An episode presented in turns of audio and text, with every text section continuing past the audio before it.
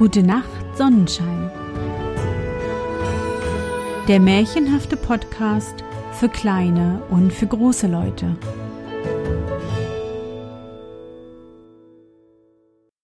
Hallo mein Sonnenschein, wie war dein Tag heute? Was hast du heute Schönes erlebt?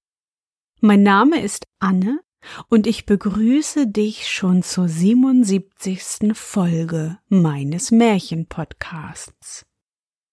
Lass uns zusammen in die wunderbare Welt der Märchen reisen und gemeinsam entdecken, was die Helden und Prinzessinnen auf ihren Abenteuern erleben. Bist du bereit? Dann kuschle dich fest in deine Bettdecke, nimm dein Lieblingskuscheltier in den Arm und wenn du magst, schließe die Augen und folge mir ins Märchenland.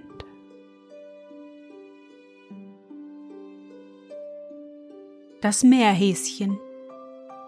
Es war einmal eine Königstochter, die hatte in ihrem Schlosse hoch unter der Zinne einen Saal mit zwölf Fenstern. Die ging nach allen Himmelsgegenden, und wenn sie hinaufstieg und umherschaute, so konnte sie ihr ganzes Reich übersehen. Aus dem ersten sah sie noch schärfer als andere Menschen, in dem zweiten noch besser in dem dritten noch deutlicher und so immer weiter bis in dem zwölften, wo sie alles sah, was über und unter der Erde war und ihr nichts verborgen bleiben konnte. Weil sie aber stolz war, sich niemanden unterwerfen und die Herrschaft allein behalten wollte, so ließ sie bekannt machen, es sollte niemand ihr Gemahl werden, der sich nicht so vor ihr verstecken könnte, dass es ihr unmöglich wäre, ihn zu finden. Wer es aber versuche und sie entdecke ihn, so werde ihm das Haupt abgeschlagen und auf einem Pfahl gesteckt. Es standen nun schon 97 Pfähle mit toten Häuptern vor dem Schloss, und in langer Zeit meldete sich niemand. Die Königstochter war vergnügt und dachte, ich werde nun mein Lebtag frei bleiben. Da erschienen drei Brüder vor ihr und kündigten ihr an, dass sie ihr Glück versuchen wollten. Der Älteste glaubte sicher zu sein, wenn er in ein Kalkloch krieche, aber sie erblickte ihn schon aus dem ersten Fenster, ließ ihn herausziehen und ihm das Haupt abschlagen. Der zweite kroch in den Keller des Schlosses aber auch diesen erblickte sie aus dem ersten Fenster, und es war um ihn geschehen. Sein Haupt kam auf den neunundneunzigsten Pfahl. Da trat der Jüngste vor sie hin und bat, sie möchte ihm einen Tag Bedenkzeit geben, auch so gnädig sein, es ihm zweimal zu schenken, wenn sie ihn entdeckte. Misslinge es ihm zum dritten Mal, so wolle er sich nichts mehr aus seinem Leben machen weil er so schön war und so herzlich bat, so sagte sie, ja, ich will dir das bewilligen, aber es wird dir nicht glücken. Den folgenden Tag sann er lange nach, wie er sich verstecken wollte, aber es war vergeblich. Da ergriff er seine Büchse und ging hinaus auf die Jagd. Er sah einen Raben und nahm ihn aufs Korn. Eben wollte er losdrücken, da rief der Rabe Schieß nicht, ich will's dir vergelten. Er setzte ab, ging weiter und kam an einem See, wo er einen großen Fisch überraschte, der aus der Tiefe herauf an die Oberfläche des Wassers gekommen war. Als er anlegte, rief der Fisch Schieß nicht, ich will's dir vergelten.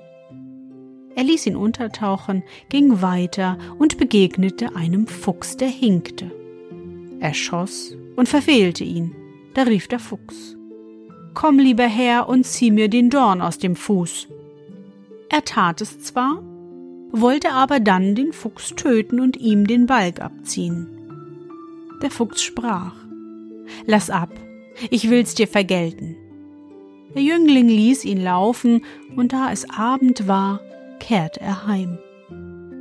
Am anderen Tage sollte er sich verkriechen aber wie er sich auch den Kopf darüber zerbrach, er wusste nicht wohin. Er ging in den Wald zu dem Raben und sprach Ich habe dich leben lassen. Jetzt sage mir, wohin ich mich verkriechen soll, damit mich die Königstochter nicht sieht. Der Rabe senkte den Kopf und bedachte sich lange. Endlich schnarrte er. Ich hab's heraus. Er holte ein Ei aus seinem Nest, zerlegte es in zwei Teile und schloss den Jüngling hinein. Dann machte er es wieder ganz und setzte sich darauf. Als die Königstochter an das erste Fenster trat, konnte sie ihn nicht entdecken, auch nicht in den folgenden. Und es fing an, ihr bange zu werden. Doch im elften erblickte sie ihn. Sie ließ den Raben schießen, das Ei holen und zerbrechen, und der Jüngling musste herauskommen. Sie sprach, einmal ist es dir geschenkt, wenn du es nicht besser machst, so bist du verloren.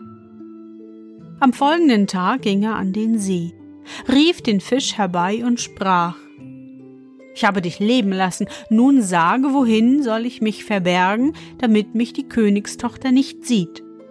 Der Fisch besann sich und rief, Ich hab's heraus, ich will dich in meinem Bauch verschließen. Er verschluckte ihn und fuhr hinab auf den Grund des Sees. Die Königstochter blickte durch ihre Fenster, auch im elften sah sie ihn nicht und war bestürzt. Doch endlich im zwölften entdeckte sie ihn. Sie ließ den Fisch fangen und töten, und der Jüngling kam zum Vorschein. Es kann sich jeder denken, wie ihm zumute war. Sie sprach, zweimal ist's dir geschenkt, aber dein Haupt wird wohl auf den hundertsten Pfahl kommen. An dem letzten Tage ging er mit schwerem Herzen aufs Feld und begegnete dem Fuchs. Du weißt alle Schlupfwinkel zu finden, sprach er.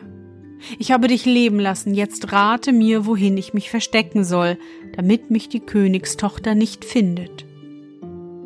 Hm, ein schweres Stück, antwortete der Fuchs und machte ein bedenkliches Gesicht. Endlich rief er. Ich hab's heraus. Er ging mit ihm zu einer Quelle, tauchte sich hinein und kam als Marktkrämer und Tierhändler heraus. Der Jüngling musste sich auch in das Wasser tauchen und ward in ein kleines Meerhäschen verwandelt. Der Kaufmann zog in die Stadt und zeigte das artige Tierchen. Es lief viel Volk zusammen, um es anzusehen. Zuletzt kam auch die Königstochter, und weil sie großen Gefallen daran hatte, kaufte sie es und gab dem Kaufmann viel Geld dafür. Bevor er es ihr hinreichte, sagte er zu ihm Wenn die Königstochter ans Fenster geht, so krieche schnell unter ihren Zopf. Nun kam die Zeit, wo sie ihn suchen sollte. Sie trat nach der Reihe an die Fenster, vom ersten bis zum elften, und sah ihn nicht. Als sie ihn auch bei dem zwölften nicht sah, war sie voll Angst und Zorn und schlug so gewaltig zu, dass das Glas in allen Fenstern in tausend Stücke zersprang und das ganze Schloss erzitterte. Sie ging zurück und fühlte das Meerhäschen unter ihrem Zopf. Da packte sie es, warf es zu Boden und rief Fort aus meinen Augen. Es lief zum Kaufmann und beide eilten zur Quelle, wo sie sich untertauchten und ihre wahre Gestalt zurückerhielten. Der Jüngling dankte dem Fuchs und sprach Der Rabe und der Fisch sind blitzdumm gegen dich. Du weißt die rechten Pfiffe, das muss wahr sein. Der Jüngling ging geradezu in das Schloss. Die Königstochter wartete schon auf ihn und fügte sich ihrem Schicksal. Die Hochzeit ward gefeiert und er war jetzt der König und Herr des ganzen Reiches. Er erzählte ihnen niemals, wohin er sich zum dritten Mal versteckte und wer ihm geholfen hatte. Und so glaubte sie, er habe alles aus eigener Kunst getan und hatte Achtung vor ihm, denn sie dachte bei sich, der kann doch mehr als du.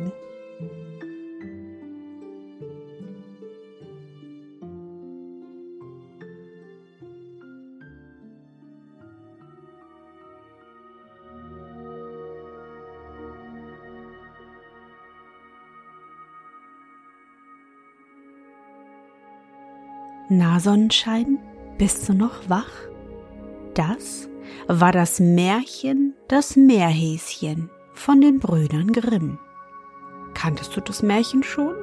Also ich nicht.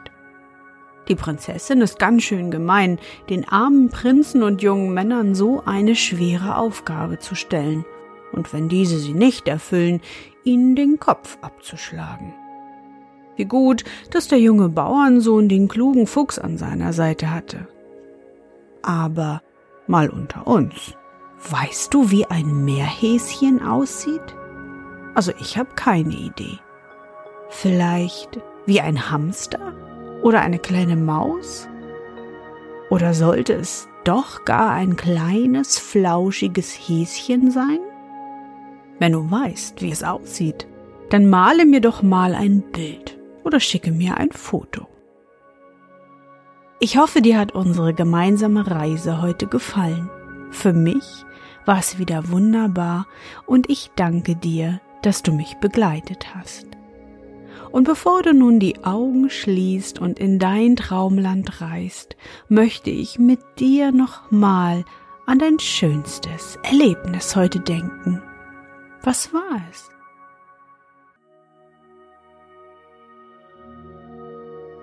Vielleicht wurdest du heute so richtig durchgekitzelt und musstest fast weinen vor Lachen. Oder du bist heute von jemandem gelobt worden, weil du etwas so richtig, richtig gut gemacht hast. Versuche dich an dein schönstes Erlebnis heute zu erinnern.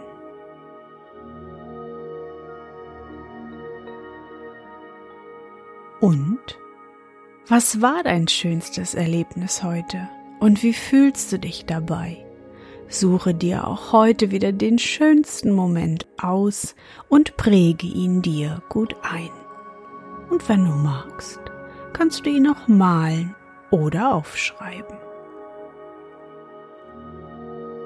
Und nun gute Nacht, Sonnenschein. Schlaf gut und träum was Schönes. Wir hören uns bald wieder.